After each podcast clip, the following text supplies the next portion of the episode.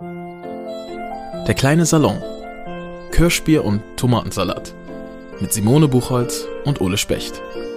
Herzlich willkommen zu Folge 7 von Der kleine Salon, dem Kulturpodcast mit Ole Specht und Simone Buchholz. Simone Buchholz, das bin ich und ich bin Schriftstellerin und wohne mitten auf St. Pauli. Sehr gut. Herzlich willkommen. Mein Name ist nochmal Ole Specht. Ich kann es nicht oft genug sagen, um äh, mein Ego zu befriedigen. Äh, herzlich willkommen bei Kirschbier und Tomatensalat. Wir sind hier zwei Kulturschaffende. Wir lernen uns kennen. Herzlich willkommen auch an unsere Hörerinnen und Hörer bei XFM gerade die das gerade auf der Autobahn hören. Obwohl fairerweise so lange Autobahn können die nicht fahren, weil äh, es ist schon relativ, also so XFM ist dann irgendwann ne, auch weg. So, ich glaube 50, 60 Kilometer weg von Hamburg, da hört ihr es nicht mehr. Aber wenn ihr jetzt gerade nach, nach Hamburg reinkommt, könnt ihr jetzt mal dranbleiben, denn wir freuen uns, dass ihr da seid. Total. Ich, mein Gott, du bist so ein verdammter Profi. Ey. Man merkt einfach, dass du so ein Show, Show, Showbusiness-Mensch bist. Ich bin so ein Showpony, ne? Ja. Ne, du, nein, ich meine das jetzt total, das total gut. Du bist oft so viel professioneller in diesen Dingen als ich. Obwohl ich so viel älter bin und so viel mehr Erfahrung habe im Leben und allem.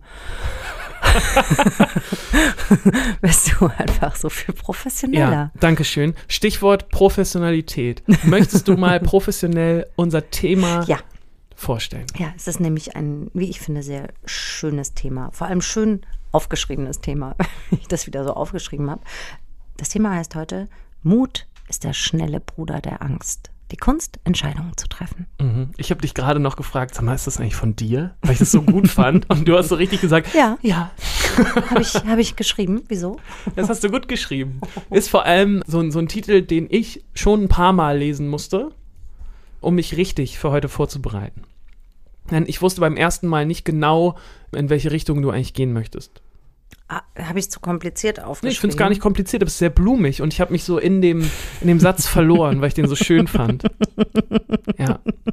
Aber du hast es ja auch für. Das ist mein Trick. Du hast es dann auch äh, für mich als stumpfen Rezipienten, hast du es ganz gut gemacht mit dem äh, Doppelpunkt Entscheidungen treffen. Du wusste ich, okay, es geht um Entscheidungen. Es heute. geht um Entscheidungen treffen. Soll ich dir ganz kurz meine schönste Entscheidungsgeschichte erzählen? Die ist wirklich, die ist vollkommen, vollkommen jetzt sendungs- und themafremd, aber ich finde die immer so schön, immer wenn ich das Wort Entscheidung höre.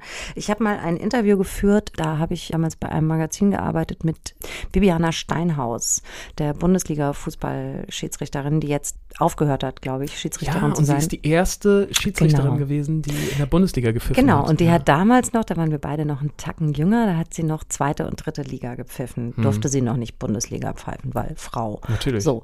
Und mit der habe ich ein Interview gemacht zum Thema Entscheidungen treffen. Oh, super spannend. Ja, weil ich dachte, wer muss schnell ja. und ganz gerade Entscheidungen treffen? So, Schiedsrichter. Und die fand ich eh toll. Und dann hat sie so gesagt, na ja, bereite mich natürlich immer auf die Spiele vor. Das hilft ja schon sehr, wenn man sich auf die Situation vorbereitet, in, denen, in der man dann schnell und gut eine Entscheidung treffen möchte.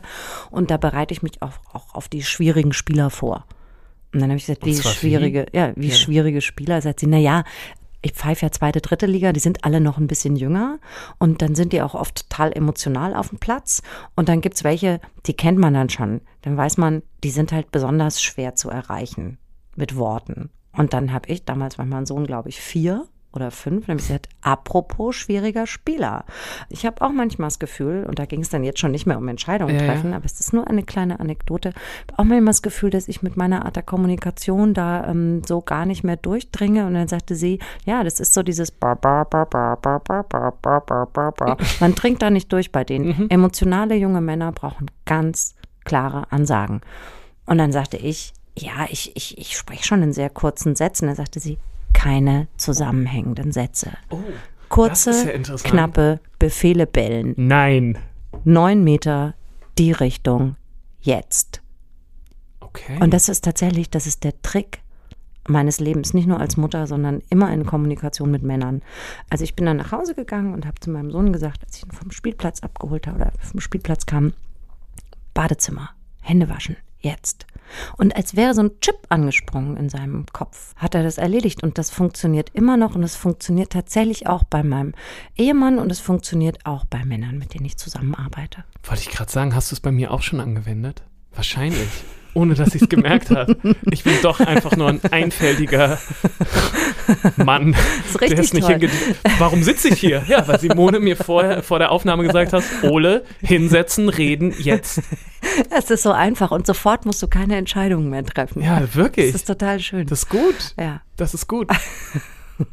so viel dazu. Ja, wie kriegen wir jetzt den Bogen Ähm, zu, zu deiner Ich habe Arbeit? es ja gerade versucht. Keine Entscheidungen mehr treffen müssen, aber wir in unserem Job müssen natürlich permanent Entscheidungen treffen. Also die große Entscheidung ist natürlich sowieso der Moment, in dem du dich entschieden hast oder ich mich entschieden habe, ich pfeife auf die Festanstellung und das monatliche Gehalt, sondern ich begebe mich in dieses wahnsinnig unsichere Feld, auf dieses unsichere Kochfeld der Kulturarbeit.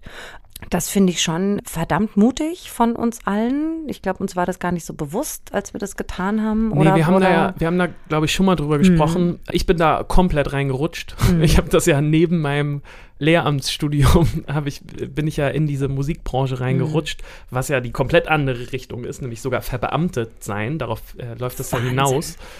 Ähm, finde ich das irre mutig, echt im Nachhinein. Ja. Auch wenn du da reingerutscht bist. Also ich habe äh, damals tatsächlich meine Festanstellung gekündigt, die ich Ja, hatte. Ich habe das eine ist ja ordentliche, ein- also ich habe ein Studium abgebrochen, aber dann ähm, war ich auf der Journalistenschule und dann war ich ein Jahr fest angestellt bei einem ganz tollen Magazin, Brand 1. Ein Wirtschaftsmagazin, also sowas wie ein BWL-Studium. Mhm. Was richtig handfestes. Naja. Und dann ähm, wollte ich aber unbedingt frei arbeiten. Und das war schon, das war mit großem Mut und echt auch Zähneklappern und Heulen verbunden. Du, das finde Also ich wusste, wahnsinnig ich da mutig. Also, weil das ist ja wirklich eine, eine Zäsur. Das ist das, was ich in meinem Leben, was es so oft nicht gab, nämlich so diesen, diesen Schnitt. Nein, ich entscheide mich jetzt aktiv, das zu tun und das fängt Mhm. jetzt an, sondern bei mir ist es. Ähm, ich bin viel so reingeschlittert. Und das stimmt, dass ich mich dann immer wieder versichert habe, ja, ich möchte das Mhm. machen. Und nein, ich möchte nicht das machen. Naja, der Mut ist aber, es einfach immer weitergemacht zu haben. Ja. Du hättest ja auch Ja, immer ja, wieder kurz vor den jeweiligen Sommerferien sagen können, jetzt bewerbe ich mich vielleicht doch nochmal an der Schule und Klar. gehe einfach mal in diese safe Nummer rein und dann hört das Ganze, diese, diese Angst mal auf, die, also das ist ja dieses mit dem Entscheidungen treffen, weißt du? Vielleicht Ähm, kommt das noch, wenn ich zum ersten Mal meinen Rentenbescheid zugeschickt bekomme.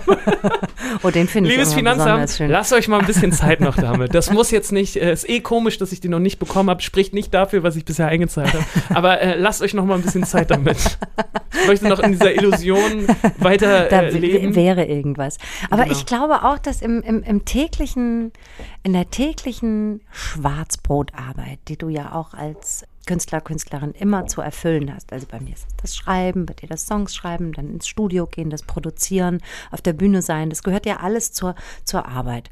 Und da musst du ständig in der Lage sein, Entscheidungen zu treffen für eine Zeile im Text, für einen Ton, für ein Gesicht, das du präsentierst. Und ich frage mich immer, ob das, also ich kenne tatsächlich so viele Künstlerinnen und Künstler aus ganz unterschiedlichen Kochfeldern. Mhm, Ich finde, wir sagen das jetzt immer so statt Disziplinen und Sparten, wir sagen nur noch Kochfelder, Finde ich gut. die alle so eine gewisse Entscheidungskraft haben.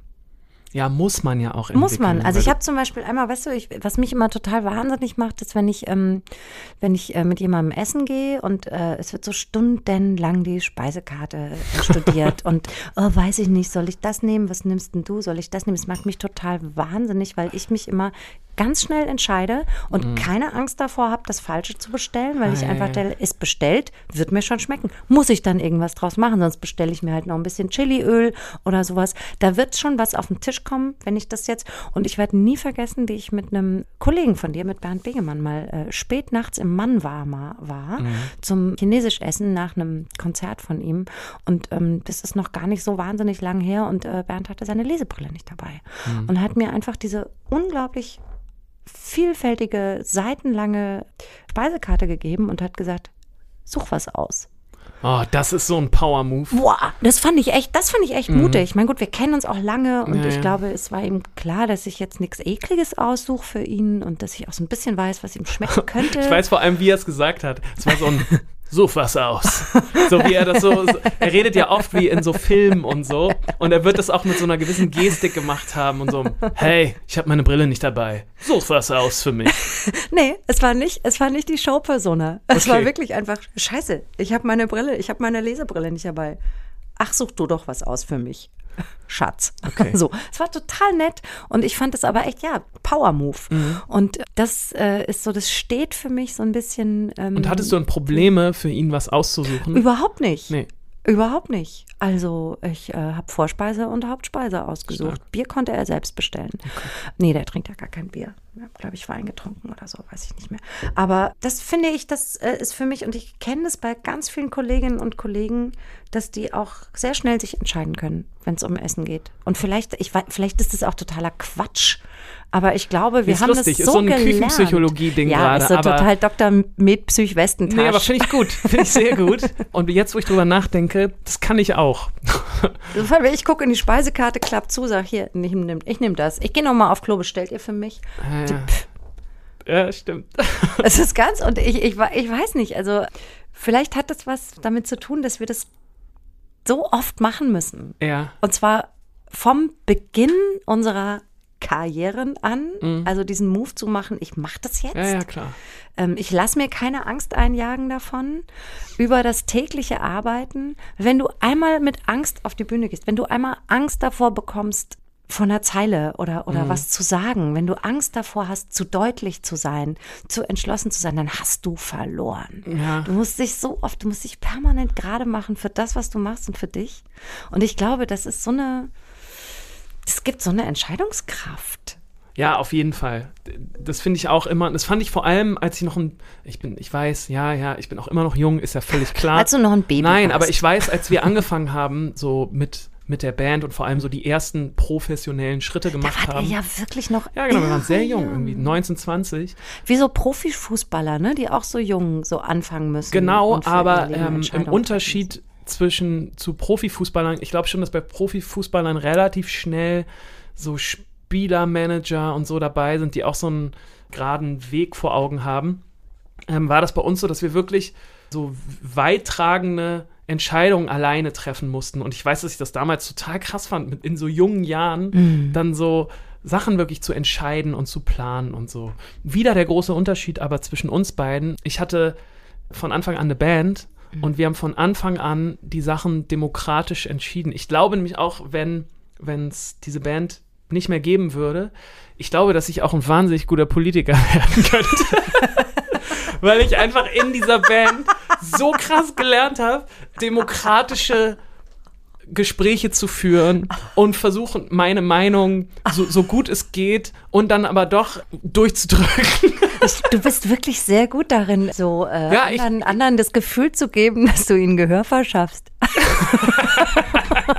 um dann, dass wir es dann doch so machen wie ich. Nee, aber das, das, äh, das Gute ist, in meiner Band können das alle ganz gut. Und wir haben, aber das ist echt Na, anstrengend. ihr wenn habt es früh gelernt. Schau Genau. mal, als ich äh, gekündigt habe, damals meinen festen Job, war ich so alt wie du jetzt, glaube ich. Also das ist, Ja, das ja. ist einfach irre früh und wahrscheinlich hat euch das schon wahnsinnig geholfen, weil ich weiß noch, als ich meinen ersten Mietvertrag unterschreiben musste mit Anfang 20, bin ich fast gestorben vor Angst. Mhm. Ja. So, also man muss das schon lernen. Das Ja, ist nichts, was. natürlich. Also ich glaube nicht, dass jetzt Leute, die Musik machen oder Literatur oder Filme, so dass das von Haus aus irgendwie mutige Menschen wären. Ich glaube, man wird da einfach, man wird dazu gezwungen Ja, natürlich. die ganze natürlich. Zeit. Vor allem so diese Diskussionskultur, die gehört jetzt, finde ich, auch in diese Sendung hier im Thema Entscheidung, vor allem bei uns in der Band. Riesenthema. Diskussionskultur. Haben wir uns über Jahre entwickelt. Es ist immer noch so, dass wir darüber joken, aber wir machen es trotzdem, wenn es richtig ans Eingemachte geht. Wie ne? macht ihr es? Erzähl. Ähm, dann äh, gibt es. Vielleicht kann ich uns- das ja mit mir selbst mal machen dann. Mach es auf jeden Fall. Bei uns gibt es dann nämlich immer, und es ist wirklich so,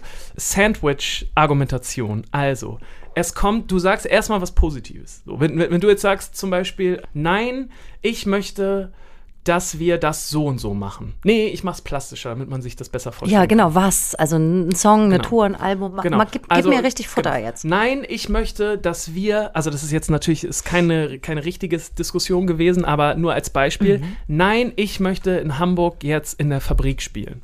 So, wenn das jetzt jemand sagt und wir immer in der, im Übel und Gefährlich gespielt haben, so als okay. Beispiel, ne? Und dann sagt aber jemand, nee, ähm, wir sollten aus den und den Gründen in der Fabrik spielen. Und ich finde aber, wir sollten im Übel und Gefährlich weiterhin spielen, dann würde ich die Diskussion folgenderweise anfangen und sagen, das finde ich eine richtig tolle Idee. Die Fabrik ist eine super Konzertlocation. Ich habe da schon so viele tolle Konzerte gesehen. Die Stimmung ist wirklich grandios in der Fabrik. Das Übel und Gefährlich hingegen, das finde ich aber einfach wirklich besser. Da passen irgendwie mehr Leute rein. da ist die, äh, da tropft es von der Decke manchmal. Wir haben da schon so emotionale Sachen ähm, erlebt. Wir sollten ins Übel und Gefährlich weiterhin gehen. Deine Idee war trotzdem gut. Vielen Dank, dass du die Fabrik ins Spiel gebracht hast. Ist das was Amerikanisches, das Keine so Ahnung. zu machen? Mir es kommt auf so jeden vor. Fall, äh, äh, Sandwich. Äh, ne, Als wäre das sehr amerikanisch. Positiv, negativ, Ja. positiv. Das machen wir. Dann versuchen wir Nee, auch. du hast gar nichts Negatives gesagt. Du hast erst ähm, die, die eine Location gelobt und dann hast du die andere, hab- ja, aber ja, die war genau. noch geiler. Stimmt, also, ja, also das war beides gut. Ja, gut, normalerweise hätte ich wahrscheinlich Okay, auch noch was Schlechtes äh, gesagt. trotzdem bist es ja nicht du, der die Entscheidungen trifft, sondern trotzdem müsst ihr die die ja zusammen. gemeinsam treffen. Aber pass auf, Genau. Und was, was, was sagt dann der Bevor Nächste? ich weitergehe, ist, wir haben uns auch angewöhnt, wir hatten nämlich ähm, mal in unserer ganz engen Crew einen Grundschullehrer auch dabei.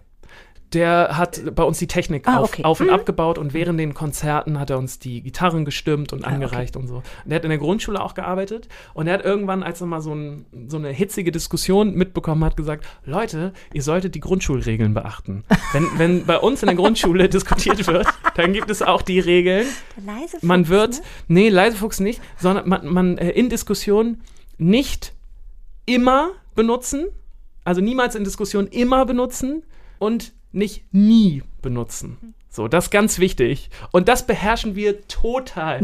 Wenn in so einer Diskussion, weil, weil irgendjemand immer sagt, dann kannst du dir sicher sein, dass mindestens zwei immer reinbrüllen und damit klar ist, ne, dass, äh, dass man das Der andere hat, hat gefailt. Genau. Ja. So sieht das dann, also genau, das ist so der Rahmen. Dann ist immer viel Sandwich und dann es wird machen das alle so wie du? Also Ja, ja. argumentieren alle Ja, auf deine Art. Ja. Und Also habt ihr natürlich nicht immer und äh, ne, das ist jetzt auch ein bisschen überspitzt, aber ich habe das Gefühl, das ist bei uns so drin, dass man versucht halt seine seine Diskussion, auch wenn sie sehr emotional werden, vor allem wenn es dann am Ende um Songs geht oder um und das, was du auch mal Sachen. zu Hause alleine hören kannst? Ja, genau. Das ist die Nummer. Ne, Ja. dass man dann versucht, respektvoll miteinander umzugehen. Und das ist aber ein riesen Thema gewesen bei uns, weil das eben auch so persönlich, weil das so schnell persönlich werden kann. Ne, wenn, Ja klar, es ist ja alles persönlich, was du machst in, in deinem, also da- das ist ja, also ne, wenn du einen Song, Genau. also das ist ja, wäre bei mir ja auch. Ich werde da auch sehr schnell persönlich mit mir selbst genau. und beginne mich zu verletzen. Aber meine Entscheidungsfindungsprozesse ähm, die machst du ja mit dir selber. Genau, so. genau.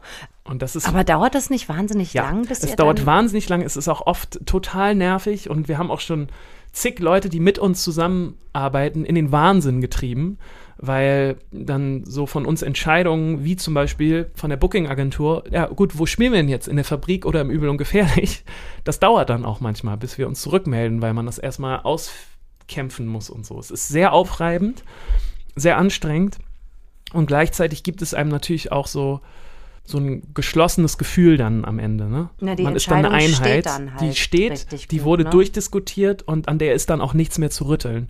Wenn man dann das mal so entschieden hat und dann, oder wir reagieren dann echt auch schlecht darauf, wenn, wenn man dann später nochmal sagt, ja, das ha- haben wir jetzt aber blöd entschieden, weil du das damals so und so wolltest. Das gibt es eigentlich bei uns nicht. Das gibt's dann nicht. Weißt du? Ja, ich habe tatsächlich auch komischerweise, ähm, ich fälle meine Entscheidungen sehr schnell und habe noch nie das Gefühl gehabt, im Nachhinein, ah, das war jetzt die falsche. Vielleicht, weil ich mir das auch dann immer schön rede. klar. so, glaube ich. Nee, wieso war doch super, hast doch alles richtig gemacht. Nee, Ähm, gehört ja auch dazu, mal zu scheitern. Ist ja auch wichtig für die Künstlerbiografie. Ja, und so. dass man einfach mal in so einen Topf Mist fasst. Aber was ich tatsächlich, ich gehe mit mir selbst ins, ähm, ins Gespräch natürlich, wenn ich Entscheidungen treffe. Und das, also es gibt auch Entscheidungen, es sind erst tatsächlich zwei in meinem Leben gewesen, die länger gedauert haben. Dazu gehört auch das Kündigen damals. Ähm, und das hat mir nämlich meine damalige Chefin den Tipp gegeben, wenn man alleine mit sich eine Entscheidung treffen muss. Dann hat sie gesagt, mal eine Woche lang, mindestens fünf Tage gut wäre auch, wenn ein Wochenende dabei wäre, also ein Samstag, Sonntag. Wenn du morgens aufwachst, direkt nach dem Aufwachen, bevor du den Tag beginnst, bevor dein Kopf sich einschaltet, dann stellst du dir die eine und die andere Variante vor. Gute Idee. Und dann stellst du dir das vor, im Bauch, wie sich das anfühlt. Und das machst du so zwei, drei, vier Minuten. Und erst dann stehst du auf. Und am nächsten Tag machst du es nochmal. Und dann nochmal. Und dann nochmal. Und nach fünf, spätestens sieben Tagen weißt du, was das Richtige ist. Und das habe ich zweimal benutzt bisher. Und ich fand es damals ganz toll von meiner Chefin Gabriele Fischer heißt sie, die war wahnsinnig toll, die Chefredakteurin von Brand 1 damals. Die, äh, die, die, hat gesagt, danach weißt du, und das war eine Unternehmerin, ne? Mhm. Also die musste auch Entscheidungen treffen. Und das habe ich bisher immer wieder, also ich habe es noch einmal benutzt danach, als ich nicht wusste, was ich tun sollte. Und das gibt mir tatsächlich so eine Sicherheit, das dass ich gar nicht in dieses Gefühl komme, oh, ich weiß nicht, was ich machen soll. Ich hasse tatsächlich, ich hasse das so sehr, wenn äh, erwachsene Menschen, also Kinder, kein Problem. Ich darf jedes Kind fragen, was es machen soll. Mich dürfen auch Freunde um Rat fragen. Ich mag das auch. Gestern erst hat mich ein Freund gesagt, ich muss dich jetzt um Rat fragen. Aber wenn jemand ohne Konzept und eigene eigene Vorstellungen und Ideen sagt, oh, ich weiß überhaupt nicht, was ich da jetzt machen soll, dann denke ich so, meine Güte. Dann denk halt mal ah, drüber nach. Buh, du bist 42 und Elektroingenieur, du wirst doch wohl wissen, was du machen sollst. Badesalz, Entschuldigung. Aber äh, das, mich, macht das, mich macht das irre, weil ich denke so, ey, ich muss auch immer wissen, was ich machen soll. Und für mich ist das einfach ein Zeichen von, äh, von, von Stärke, wenn man das weiß und in der Lage ist, Dinge zu entscheiden. Das dachte ich mich schon. Wir haben ja jetzt die Folge 7, deswegen hätte ich dich auch so eingeschätzt. Trotzdem habe ich eine Frage mitgebracht und zwar, wie du bei kreativen Entscheidungen umgehst. Ich habe mir nämlich vorgestellt, wenn du jetzt was schreibst, kommt es dann manchmal vor, dass du dich in Sachen verrennst, so und kommt es dann aber auch vor, wenn also du verrennst dich und dann stellst du irgendwann fest, ach, verdammt, ich habe mich hier gerade verrannt machst du den Rückzieher oder ziehst du es bis zum Ende durch in dem Glauben, na, es wird schon irgendwie wieder gut werden? Nee. Ähm, ich sehe sehr schnell, ich verrenne mich gar nicht erst, würde okay. ich sagen. Ich sehe tatsächlich inzwischen sehr schnell, dass ich da eine falsche Entscheidung, dass ich da falsch abgebogen mhm. bin. Und meistens bin ich dann falsch abgebogen, wenn ich nicht gründlich genug nachgedacht habe. Also ich habe mich gar nicht falsch entschieden, sondern ich war schlampig. Okay. So. Und das merke ich und das versuche ich natürlich erstmal so zu ignorieren. Klar. ich denke, ah, das biegt sich schon so. Ah, das, genau, das dachte ah, ich mir. So dieses, ah, komm. Ja, das, komm, ah, das, dieses ah, passt das, schon. Ja, komm. das passt schon. Jetzt sei mal pragmatisch und so. Und dann merke ich aber relativ schnell, ey, Moment mal. Das, das kannst du auch echt besser. Ne? Mhm, okay, Jetzt, ja. So, das kannst du echt besser. Und dann bin ich ganz schnell dabei zu sagen, ähm, die 30 Seiten schmeiße ich jetzt weg. Mhm. Und da muss ich oh, nochmal okay. neu. Oder ähm, ja, wobei 30 Seiten, also ich würde mal sagen, es geht, äh, ich will jetzt nicht um Seitenschinden, Falschen und so, aber es sind vielleicht wirklich maximal 20. Da, okay. Spätestens da merke ich es, weil, weil ich ein ungutes Gefühl habe. Und dann eben merke, ey, ich muss jetzt eine Entscheidung treffen. Ich habe sie vorher nicht getroffen, sondern ich bin da so reingeschlittert. Ich muss jetzt eine treffen und muss jetzt gucken, ist das das Richtige? Oder ist das irgendwie, habe ich mich da, war ich da zu schlampig, habe ich nicht nachgedacht. Und ich kann es dir sagen, wie gestern Abend habe ich äh, eine Kolumne geschrieben. Ich schreibe ja für die Süddeutsche immer so Getränkekolumnen alle vier Wochen. Und die schicke ich dann immer äh, einem Kollegen und der guckt da einmal rüber, das ist so mein, mein, mein, Backup so ein mhm. bisschen. Ist auch einfach ein sehr, sehr guter Autor, Journalist, aber also kein Schriftsteller, sondern Journalist. Und der kann wahnsinnig gut so lektorieren, so kleine Texte und so. Und ich habe dir dem gestern ganz spät Abend geschickt und habe noch beim Einschlafen mir gedacht, nee, ey, irgendwas stimmt mit dem Ding nicht. Und heute Morgen habe ich sie gelesen, ganz früh, weil ich früh aufgewacht bin und habe gemerkt, also von außen betrachtet hat die Schwung und Bums, ist ganz lustig, aber die hat überhaupt keinen inneren Faden. Die ist richtig blöd. da hast du dich verrannt. Okay. Zwar nur auf zwei Seiten, aber habe ich mich verrannt. Dann habe ich ihm sofort geschrieben, ey, vergiss es, schmeiß weg, ich schreibe nochmal neu. Okay. So, weil ich tatsächlich, glaube ich, auch so immer einen Horror davor habe, in so einer Sackgasse zu stehen, ja, und es nicht mehr weitergeht. Und ich möchte tatsächlich, vielleicht ist das ein Grund, warum ich so arbeite, wie ich arbeite und warum ich damals auch gekündigt habe. Und es wird mir jetzt klar, weil ich mich immer gefragt habe, warum habe ich dieses sichere Feld eigentlich verlassen. Ich möchte jederzeit in der Lage sein, in jedem Moment frei eine Entscheidung zu treffen mhm. und tun können, was ich für gut und richtig und wichtig halte. Und ich möchte nicht vor so einer Mauer stehen müssen. Das, ist, da, das hat ja. vielleicht was mit so einem Freiheitsgefühl zu tun, dass ich dann ähm, zumindest im Kopf immer ganz, ganz wichtig finde und haben will, zumindest was meine Arbeit angeht. So, ich würde nie so weit gehen, das im Privatleben einzufordern, weil da verletzt man ja andere. Aber ich möchte das in meiner Arbeit, möchte ich, dass ich frei entscheide, was ich tue. Richtig gut. Deshalb Vollschiss vor Sackgassen. Deshalb gar nicht erst anfangen ich, zu verrennen. Nee, pass auf, ich habe eine Frage, die ja. brennt mir schon länger unter den Fingernägeln. Ja. Und zwar, ich weiß gar nicht, ob das so ein persönliches Ding ist von mir, aber ich glaube, das geht vielen Musikern so. Ähm, wenn wir einen Song schreiben, dann schreiben wir den und finden den gut oder nicht gut, aber wenn wir den, wenn wir den gut finden, dann hören wir den, oder ich mach, nee, komm, ich generalisiere jetzt nicht, sondern mhm. mach das mal nur mit mhm. mir. Äh, wenn ich einen Song schreibe und den finde ich gut, dann höre ich den danach öfter so. Und das Problem dabei ist, dass mit jedem Mal hören ich den tendenziell ein bisschen besser finde. Und es, glaube ich, liegt daran, das kennen wir ja auch alle, wenn wir. Das geht mir auch Songs, mit jedem Song, den genau, ich so höre. Das ist, das ist ja, genau. ist ja so ein Phänomen. Ja. So, ne? Wenn du einen Song entdeckst und findest den ganz interessant und dann mit jedem Mal hören, ja. findest du den irgendwie besser. Und so geht mir das auch oft so. Und gleichzeitig verliere ich aber mit jedem Mal hören den. Ähm, ah den, den, professionellen Blick darauf. Den professionellen Blick darauf, genau. Und das ist ein super großes Problem von mir, weil wenn man einen Song schreibt, den, den, wo man das Gefühl hat, oh, der ist mir richtig gut gelungen, dann habe ich auch richtig Lust, den oft nochmal zu hören. Weil ich dann denke so, ah oh ja, das Gefühl ist wirklich gut getroffen. Jetzt will ich kurz nochmal nachprüfen, ob das wirklich so ist. Weißt du, was ich meine? Und dann höre ich den echt oft, oft und dann ähm, wird es für mich super, super schwer. Noch Entscheidungen zu treffen. Noch und vor allem Entscheidungen zu revidieren. So zu sagen, nee, das ist vielleicht doch nicht so ein gutes Wort, weil das Wort habe ich jetzt 20 Mal gehört und es wurde irgendwie immer besser. Das ist tatsächlich so ein und Unterschied, weil klar, ich kenne es auch, wenn ich einen Song höre, den interessant finde, wie du vorhin gesagt hast, dann hört man den immer öfter und finde, irgendwann ist es der geilste Song der Welt. Genau. Und ich hätte aber gedacht, dass du da eine, Profes dass du eine professionelle Distanz wahren kannst zu deinen eigenen Songs, aber es ist natürlich vollkommen klar, dass es nicht geht. Äh, der Unterschied beim Texteschreiben ist oder zum Texteschreiben, das ist, dass ich die Texte eigentlich immer schlechter finde, je öfter ich sie lese weil ich es immer langweiliger finde. Ja, äh, okay, genau, weil genau das war meine Frage, ob dir das auch passiert, wenn du die Texte immer wieder liest, aber okay, ja. ja ich finde den, find den oft, also ich schreibe so jetzt wie so eine Kolumne zum Beispiel, die schreibe ich so runter und dann finde ich die richtig super. Ja. Und dann lese ich die nochmal und finde die so okay. Mhm. Und dann lese ich sie ein drittes Mal und denke, Alter, und dann fange ich an, so Kleinigkeiten zu ändern, mhm. die ich nicht okay. gut finde. Ja, ja. Und dann merke ich aber, ich kann so viele Kleinigkeiten ändern, wie ich will. Das Ding hat einfach keinen Bums. Ja, ja. So.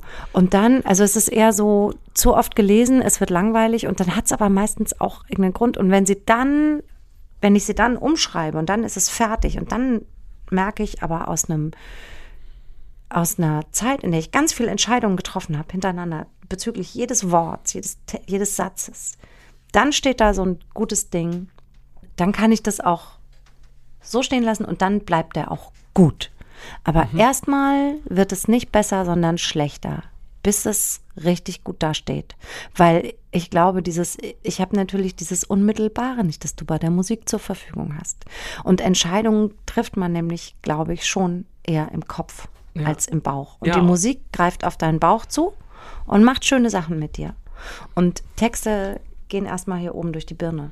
Und ich glaube wirklich, dass man dass man heiß für Dinge kämpfen sollte, aber mit einem klaren Kopf entscheiden.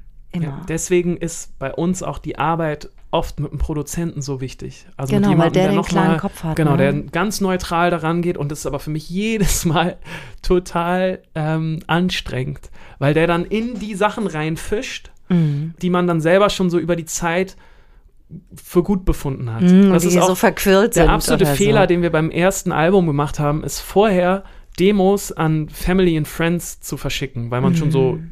happy mit den Demos war.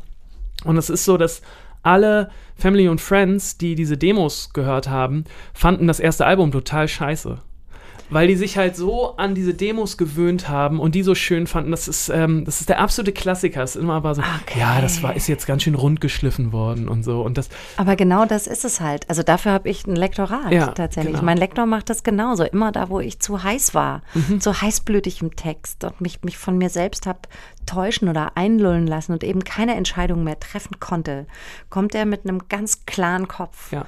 und, und sagt, hier musst du aber noch mal ran. Da musst du eine Entscheidung Genau. treffen. So, weil da Genau. bist du unentschlossen. Ich habe mal einen Song geschrieben, äh, so damals. Und äh, den habe ich, ich glaube, den habe ich so in der Abi-Zeit geschrieben. Und der war so ganz emotional für mich und so. Und da gab es eine Stelle im C-Part, da habe ich immer was anderes gesungen. So immer, wie ich mich gerade gefühlt habe. So, weil ich konnte mich nicht entscheiden, weil ich das Gefühl hatte, nein, das muss immer so kommen, wie ich mich gerade fühle. So, weißt Das ist für eine egozentrische Nummer Voll, auch geil. Richtig Quatsch.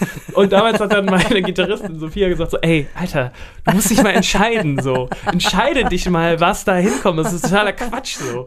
Und ich konnte es einfach nicht. Und wir haben dann den Song auch verworfen und haben nie was damit gemacht, so. Weil ich mich nicht entscheiden konnte. Ach, es, ist so ein, es ist so ein wichtiges Thema. Ich hätte das jetzt gar nicht gedacht am Anfang, dass es so ein wichtiges Thema ist. Es ist so ein grundsätzliches Thema, ne? So, an dem wir da dran sind. Also, ah, gu ah, guck mal, und jetzt ähm, Jetzt ruft er an. gehen wir ran, ja oder Der Herr nein? Senator. Wir müssen rangehen, Geh sonst mal ran. weiß man nicht. Ja, Geh ich, ich gehe mal ran. Hallo Carsten, schön, dass du anrufst. Stell uns mal deine Frage. Wir sind hier gerade schon richtig im äh, Entscheidungen treffen, oder auch nicht? Musik ist für mich einer der stärksten Motivatoren, den ich kenne. Je nachdem bringt sie mich in ganz unterschiedliche Stimmen. Gott sei Dank ist das nicht so extrem wie bei Woody Allen, der in einem Film ja mal einen Charakter den Satz hat sprechen lassen, dass wenn er Wagner hört, er immer sofort in Polen einmarschieren wolle. Aber kann Musik bei euch auch solche starken Emotionen auslösen? Und vielleicht sogar anders als bei Woody Allen positive? Klares, deutliches Ja. Definitiv. Ich benutze sie sogar, so, um Entscheidungen zu treffen. Und was hörst du dann für Musik, um Ähm, Entscheidungen zu treffen? Also wenn ich, tatsächlich, wenn ich nicht weiterkomme. Jein von fettes Brot. Sorry, war ein bisschen cheap.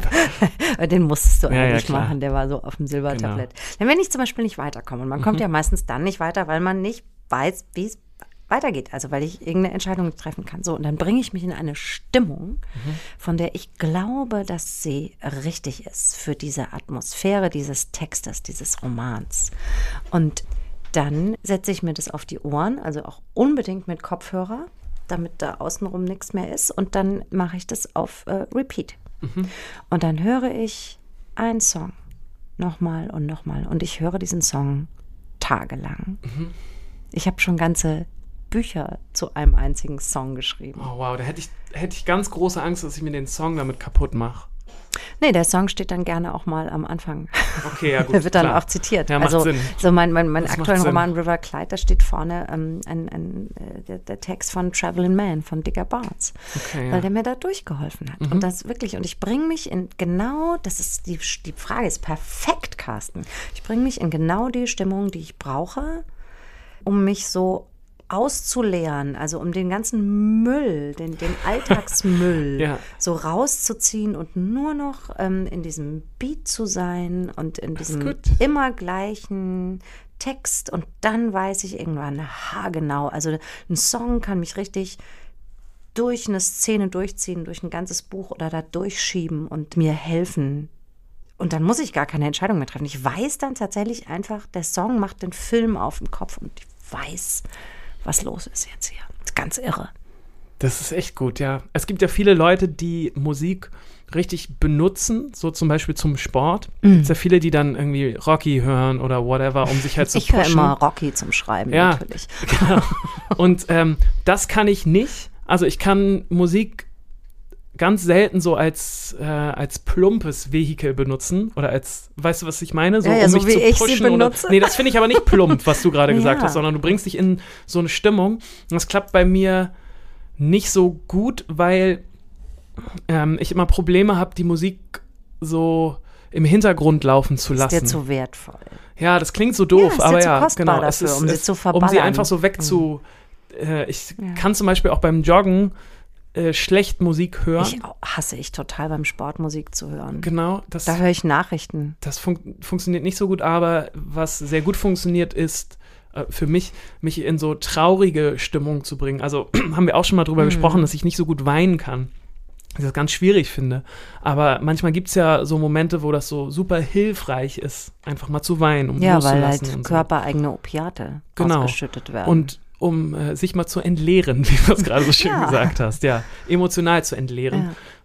da hilft mir Musik jedes Mal ganz, ganz doll. Ja. Mich in, in so Stimmung rein zu, rein zu bewegen, um Gefühle stärker zu machen. Also als Katalysator funktioniert Musik bei mir ganz doll, aber es darf nicht so plump sein. ähm, Darf nicht so eine Psychokacke sein. Nee, genau. Also das funktioniert auf der einen Seite zum traurig sein, aber Mhm. natürlich auch so um für so einen Neustart funktioniert das auch ganz oft, finde ich. Wenn so, weißt du, dann, dann wache ich schon auf und ich merke so, geil, heute ist ein Tag, heute wird irgendwas Mhm. richtig Gutes passieren. Und dann höre ich schon die, die Pauken und die und den, und den Beat so losgehen. Und wenn ich dann so passende Musik anmache, dann ist der Tag auch gleich groß. Und ich finde das immer ganz Absolut. komisch, wenn dann mein Umfeld das nicht versteht. Dass So. du die ganze Zeit doch diesen. Ja, ich habe zum Beispiel, ähm, wenn ich äh, koche, gibt es zwei Sachen. Entweder höre ich Deutschlandfunk, aber richtig den Nachrichtenfunk, so mit ständig Debatten, Diskussionen. Oder ich höre äh, Paul Weller live in London, glaube ich, ähm, Shout to the Top. Okay. So orchestriert. Zwei Möglichkeiten. Ja, ist interessant. Das funktioniert total. Und dann schleudere ich das ganze Essen durch die Küche, wenn ich das höre. so, weil es mich so aufballert. Ja, das kann's gut. Ich versuche das immer wieder, um nochmal auf die Frage von Carsten zu kommen. Mhm. Darf ich überhaupt, das weiß ich gar nicht, ob das, darf ich überhaupt einfach so Carsten sagen? Also Carsten kommt ja aus dem Ruhrgebiet und ich glaube, er freut sich total, wenn er Leute nicht siezen muss. Ja. Und wahrscheinlich ist er ein totaler Horror für die Protokollchefin des Senats deshalb. Okay. Das, ich mache das jetzt einfach nochmal so und wenn ich ihn das nächste Mal treffe, dann werde ich wieder zu schüchtern Dann sagst du sein, bitte, um Herr wirklich Senator. zu genau fragen und werde ich so ein bisschen umschiffen. Aber jetzt in diesem Podcast, um Ja. so ein bisschen nicht so nicht so förmlich zu machen, Ja. sage ich jetzt einfach Carsten. Ja, darf man, glaube ich. Ähm, um auf die Frage nochmal zurückzukommen. Ja. Ich versuche das manchmal mit Klassik, so, mich in so Mhm. eine Stimmung zu kriegen. Und dann, und dann bin ich immer so ein bisschen sauer auf meine Eltern, weil ich das Gefühl habe, ich habe früher, wir haben zu wenig Klassik gehört. oh, wir haben um- sehr viel Klassik. Um wirklich so diesen richtigen Zugang zu Also ich muss mich dann immer echt zwingen, um da reinzukommen. Ey, und wenn ich einfach- drin bin, ja, dann bin ich auch drin, ja. aber es dauert jedes Ja, pass Mal. auf, so. das nächste Mal hörst du einfach Puccini. Ja. Puccini ist die Heulsoße Puccini ist. Carmen, ne? Das ist Georges Bizet. Puccini ist La Bohème. Ah, La Bohème, okay. Ähm, Turandot, Mhm. ganz krass. Geht immer um, immer um äh, Leben und Tod. Bizet ist aber auch, Carmen ist auch super. Ja, sowas. Aber Puccini ist schon so der, der, ähm, das ist äh, Tränendrüse galore. Das ist so der Nick Cave und unter den klassischen Opernkomponisten. Ja, das ist gut. Das nehmen wir als Zitat. Da müssen wir immer so ein Zitat. Kirschbier und Tomatensalat, das ist so, ja, das ist so, äh, das sind so die Nick Cave des Podcasts so. und, und, so, und so die Paul Wellers des Podcasts. Ja. Oh Mann, wir müssen nochmal zu unserem Thema zurückkommen. ja, ich hatte noch Ähm, was und zwar, du hast Ja, es jetzt noch was? eigentlich ich schon noch, Ich habe noch eine Frage, aber ähm, ich glaube, vielleicht ist deine besser. Ich wollte es, ähm, eigentlich wollte ich, das ist auch so ein bisschen blöd, ne, aber ich habe die Frage rausgesucht, natürlich, weil sie mich sehr interessiert hat und aber auch, weil ich mich selber reflektieren wollte. Und zwar das ist doch dieses- super, super Gesprächsvoraussetzung. Ja, eigentlich schon. Ne? Und zwar, ob es Entscheidungen in deiner Karriere gibt, die du dann so richtig bereust. Da hast du jetzt schon gesagt, nee, ähm, tust du nicht. Was Doch. ich wahnsinnig merkwürdig finde, ehrlich Doch. gesagt. Ja, Ich rede nur nicht so gern drüber. Pass Okay. auf, aber ich erzähle es jetzt. ja genau. Das, Also die, ich war, die möchte ich ähm, nämlich hören. es gibt ein Buch, das mir ähm, gerade heute noch im Interview oder heute auch heute immer noch im Interview mit ähm, Feuilleton oder so voll um die Ohren fliegt. Mhm. Und ich war nicht mehr ganz jung und brauchte das Geld. Mhm. Und ähm, das Orgasmusbuch? das Orgasmusbuch, haben wir da schon drüber geredet? Nee, aber ich habe es natürlich auch oh Gott, gesehen. das ist so und ähm, das ist auch ich wollte natürlich auch mit dir drüber sprechen, aber ich dachte, wir lernen uns erstmal noch ein bisschen besser kennen. nicht mal so richtig gutes Orgasmus. So ein mittelguter Orgasmus. Ja, weil ich einfach mich natürlich komplett gedrückt habe. Da. Also ich war so, weiß ich nicht, Anfang 30, glaube ich. Und mir wurde echt viel Geld angeboten, zusammen mit einem Kollegen, ob wir nicht ein Buch, das heißt, er kommt, sie kommt. Mhm. Und ähm, wir haben von zwei Seiten, also man kann das Buch von zwei Seiten lesen, was ganz tricky ist. Und wir Ah. haben von, ja, wir schreiben so aufeinander zu. Ha, ha, Mhm. ha. Nee, es hat Ähm. wirklich einen künstlerischen Anspruch. ist jetzt nicht so ein plumpes Ding so. Das kannst du auch wirklich. Es äh, ist einfach nur ein Fickbuch. Das ist aber echt nicht mal besonders, also zumindest meine Hälfte nicht besonders gut ist, weil es dafür nicht explizit genug ist, Ja. weil ich immer elegant darüber hinweg schreibe. Okay. So, So, also es ist ein Buch, Du bist das nicht auf den Punkt gekommen. Ja. Genau, ich habe den Punkt nicht gemacht. Der Touchdown hat nicht stattgefunden. Also auf jeden Fall, ähm, ja, das bereue ich nicht schlimm, weil es auch immer eine lustige Geschichte Klar. ist. Es ist eine lustige Geschichte. Und inzwischen ist es mir auch wurscht, aber es gab Phasen, als ich dann gemerkt habe, oh, jetzt werde ich vielleicht auch den Sprung von der reinen Genreautorin hin zu irgendwas machen, was vielleicht doch mal irgendwann äh, als Literatur gilt. Ähm, Ey, ich sag dir, Wo es wird mir noch so, nach- ey, es wird mir noch klar. so oft auf die Füße fallen und es wird in jedem zweiten Interview äh, oder so in der Anmoderation die und die Preise. Mhm. Oh, unangenehm, und, ähm, ja. Der, äh, ihre Krimis sind nicht nur Krimis, sondern Nee, nee, richtig Romane. Und aber sie hat auch ein Orgasmusbuch geschrieben. ich denke jedes Mal, du, boah, ich glaub, das hat sogar den Untertitel Das Orgasmusbuch. Es ist wirklich schrecklich. Und ja, ähm, es war schönes Geld. Ich habe damit Steuerschulden bezahlt. Mhm. Das muss ich nämlich dazu sagen. Ich habe das Geld auch einfach wirklich gebraucht, weil ich Schulden beim Finanzamt hatte. Ja. So, es ist die Struktur, die mich da reingebracht hat. Und jetzt sind wir schon bei der Puccini-Oper. Ich kann gar nichts dafür, dass ich so schwindsüchtig geworden bin. Ähm, so, ja. Sorry. Dankeschön. Oh, Dankeschön. Ist doch eine gute Geschichte. Ganz echt, so ist, äh, gibt's doch ganz viel so. Bereust du irgendwas? Ähm, ich habe auch lange drüber nachgedacht und war erst so auf diesem Film, nee, weil alle Entscheidungen haben ja dahin geführt, wo man jetzt ist und so.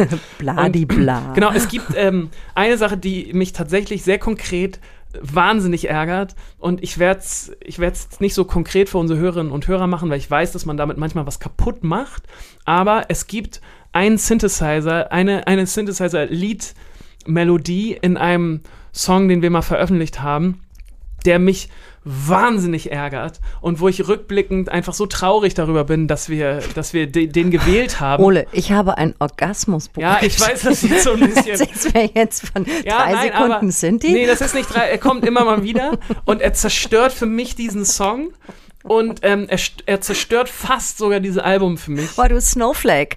Nee, nee, nee. ähm, und das, Entschuldige. das, das bereue ich wirklich richtig.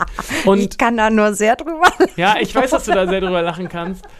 Ähm, ich weiß, dass ich aber auch schon in diesem Podcast über unsere Tschechien-Tour gesprochen habe, die ich im Rückblick auch nicht nochmal gemacht hätte, die jetzt auch nicht die beste Entscheidung war. Ja, weil die euch ja richtig an den, die hatte ich ja richtig an den Rand gebracht. Ne? Ja, Ist genau. das überhaupt, soll ich das nochmal? Aber gut, dass du dich anders entschieden hast. Ja, Wie gut, dass du dich anders Genau, entschieden hast. Kann man es denn lernen, ähm, sich richtig zu entscheiden. ja, oder mutiger zu werden in diesen Entscheidungen? Oder ist das einfach, was wir am Anfang gesagt haben, so eine Zwangsläufigkeit Ja, in ich, diesem ich, ich glaube, es ist ja so, das habe ich mir auch aufgeschrieben als Frage, aber auch quasi, also die Antwort liegt auch auf der Hand, nämlich ob die Angst auch ein Treiber ist oder ob sie Kreatives blockiert.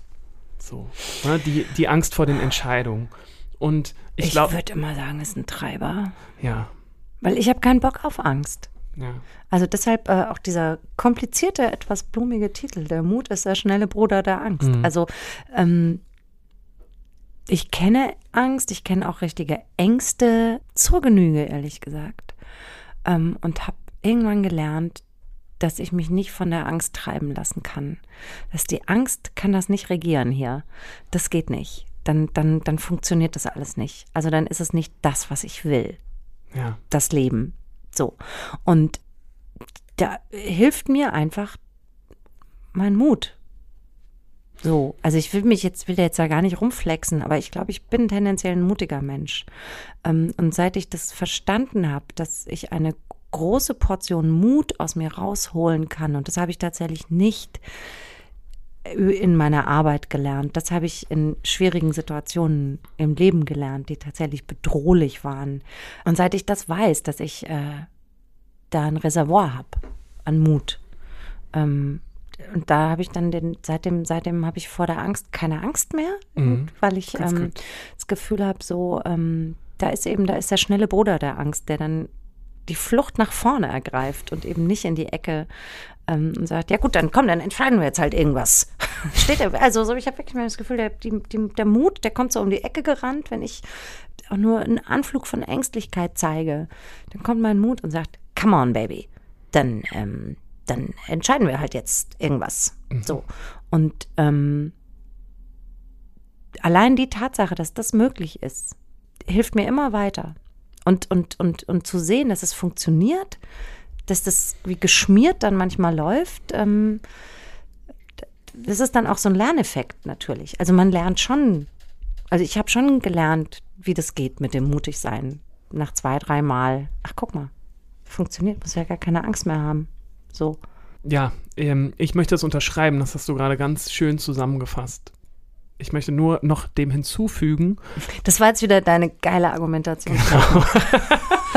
nee, ich möchte aber dem hinzufügen, dass ich auch jedes Mal das Gefühl habe, wenn man vor einer Sache richtig Angst hat, dann zeigt das ja auch immer, dass einem die Sache besonders wichtig ist, weil sonst hätte man auch nicht so Angst davor, was falsch zu machen. Und das äh, gibt mir immer das Zeichen, dass ich eigentlich auf dem richtigen Weg bin, wenn die Angst kommt. Das merke ich auch jedes Mal vor jedem Auftritt, wenn die Angst kommt, den Auftritt zu verkacken. Dann ist es erst die Angst und dann im nächsten Augenblick denke ich so, ja, aber geil, das zeigt mir auch, dass mir das echt wichtig gerade mhm. ist, was hier passiert. Und das zeigt einem wiederum, dass man, oh, pass auf, jetzt kommt der große Bogen, dass alle Entscheidungen, die man bisher getroffen hat, einem irgendwie auf den richtigen Pfad gebracht haben. Danke, Ole. Ja. Danke. Ich habe jetzt, noch, ich hab jetzt hab noch so eine, so eine Drama. Drama oh, das war ganz schrecklich. Das, äh, ja, okay. Eine Drama. Ja, mach mal bitte. Ja, weil Drama. du hast natürlich recht damit. Aber jetzt pass ja. auf. Das ist eine super harte Entscheidung. Frage von mhm. meinem Sohn. Nie wieder gehen oder nie wieder bleiben? Ja, ähm, äh, das ist natürlich nicht zu beantworten. Also, weil nie wieder gehen würde ja irgendwie Stillstand bedeuten und nie wieder bleiben, das könnte ich mir auch gar nicht vorstellen. Denn ich brauche das schon. Ich brauche schon meinen, meinen sicheren Ort, wo man zurückgehen kann, wo alle seine Leute sind. Ähm, ich will wieder nach Hause, ich brauche Rückenwind, ein bisschen Schlaf und Schnaps, bis ich mich wiederfinde. Ähm, hat es nie in einen Song äh, ge gebracht. Wunderschön, bitte. Ähm, aber die schwirren mir oft durch den Kopf. Wenn es alles mal zu viel wird, dann denke ich immer, ich muss mal wieder nach Hause.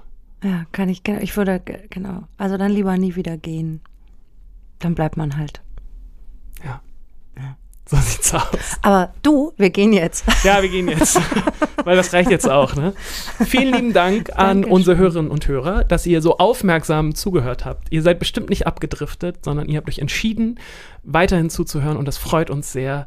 Seid gespannt, was wir in zwei Wochen bearbeiten. Was bearbeiten wir? Hast ich du, weiß hast es du einen nicht. Wunsch? Ich weiß auch nicht. Vielleicht lass uns doch einfach mal. Lass uns einfach mal gar nichts entscheiden mehr heute. Genau, wir machen mal so eine blaue Folge, ja. wo wir einfach Tequila so trinken. So einen richtigen Laber-Podcast. Genau, einfach nur labern, labern, labern. Und reden wir nochmal mit der Mopo und XFM, dass es auch nicht sein kann, dass die uns so auf 45 Minuten beschneiden.